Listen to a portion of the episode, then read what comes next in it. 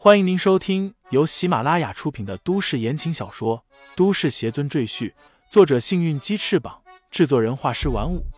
感兴趣的朋友，请看主页，点亮我的关注，点亮你的夜空。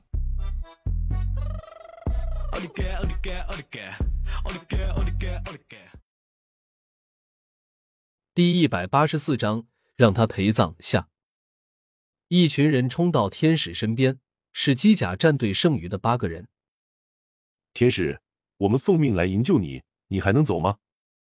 队长龙魂蹲在天使身边，看着这个身体单薄的女孩，有些担忧的问道：“天使身上的伤口太多，也太深了，全是贯穿伤。”天使深吸一口气，道：“我能走。”说罢，缓缓站起来。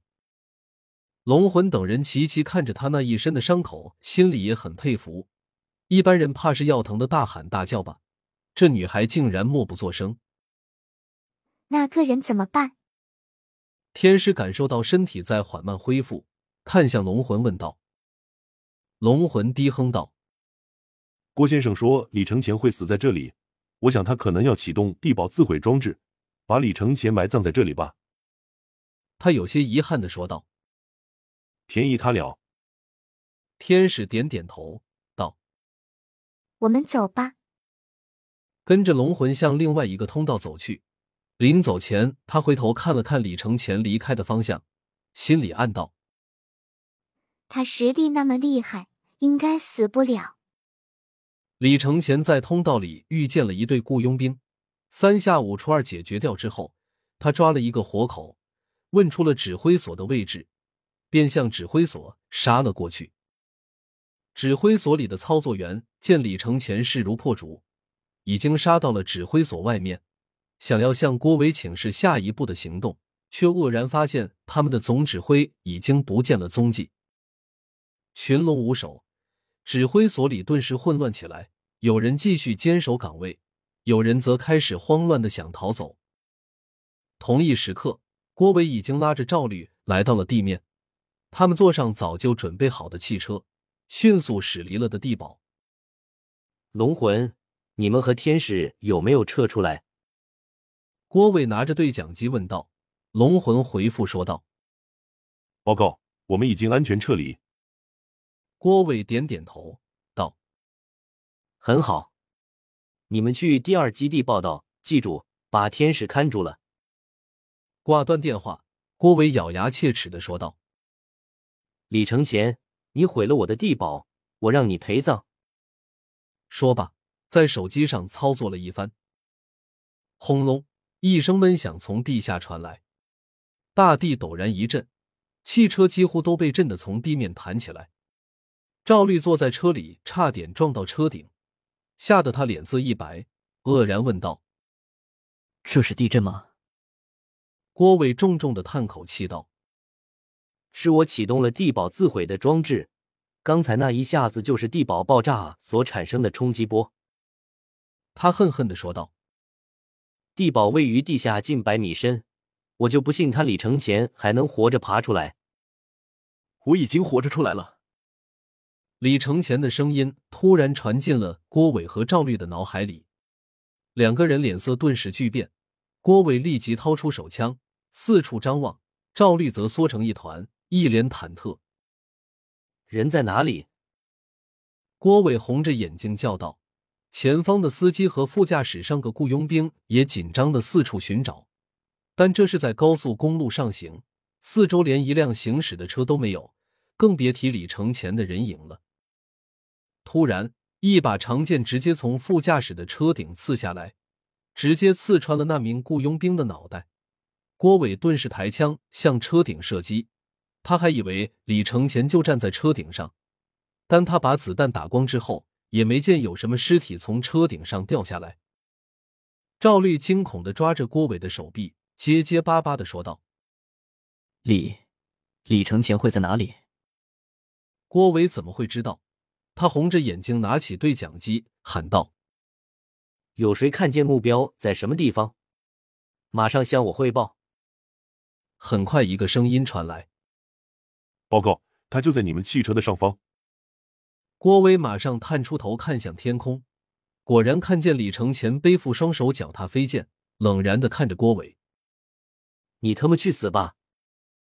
郭伟已经陷入了癫狂状态，他换了弹夹，继续向李承前射击。跟在他后面的坐在其他汽车里的保镖也拔枪向李承前射击。李承前从飞剑上一跃而下，直接踩在了郭伟后面那辆车的车头，这一脚力道极大。那辆车的车头顿时深深的凹陷下去，然后便是火光一闪，汽车在公路上翻滚不停，最后撞向路边，彻底报废。李承前如法炮制，将郭伟后面跟着的三辆汽车全部毁去，仅剩郭伟一辆车孤零零的在路上奔跑。郭叔叔，怎么办？赵律从后车窗望着从天空飞过来的李承前，焦急的问郭伟。郭伟也黔驴技穷了，他只能对着司机大吼：“再快点，再开快点！”司机一头冷汗，喊道：“已经是最快的速度了。”速度太快，车子都有点发飘。他现在已经很难控制汽车，一不小心就可能倾覆翻车。郭伟恨不得一脚将司机踢下去，自己上去开车。不过奇怪的是。李承前并未攻击郭伟的汽车，而是慢悠悠的跟在汽车的后面，不知有何目的。赵律似乎想到了什么，失声道：“他要跟着我们去赵家。”郭伟也是一愣，他的脸色顿时变得极其难看。郭伟和赵律是想逃回赵家，可不是要把李承前这个危险分子引到赵家去。如果因此给赵家造成更大的损失，甚至是人员伤亡，他们两个人这条命也别想要了。不能回赵家了。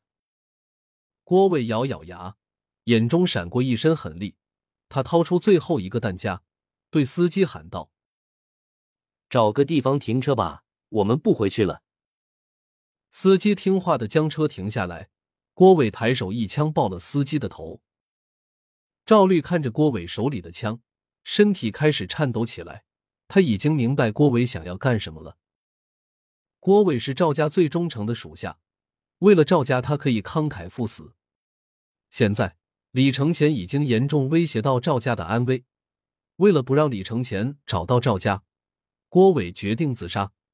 这样一来，李承前就无法从他的嘴里得知赵家的位置。至于赵律，郭伟自然也不会让他在李承前面前胡言乱语，因为他信奉一个真理：死人是不会说话的。二少爷对不住了。郭伟举起手枪对准赵律的额头，道：“为了家主的安危，我只能这样做。你不要怪我，你也是赵家人，应该深明大义，理解我的苦衷。”赵律都吓出眼泪了。他的嘴唇都在颤抖，哭道：“郭叔叔，我还年轻，我不想死啊！”郭伟用手蒙住赵律的眼睛，沉声道：“别怕，一下子就过去了。你放心，我就在后面跟着你，不会让你在黄泉路上孤独一个人。”说罢，将枪口顶在了赵律的额头，准备扣动扳机。赵律也知道自己必死无疑，只能闭目等死。结果等了半天也没等来那最后一枪，他不由得睁开眼睛，只见对面的郭伟怒瞪双目，额头出现了一个小拇指大小的血窟窿，鲜血勃勃的从血洞里流出来。听众朋友们，本集已播讲完毕，欢迎订阅专辑，投喂月票支持我。你的微醺夜晚。有我的下集陪伴。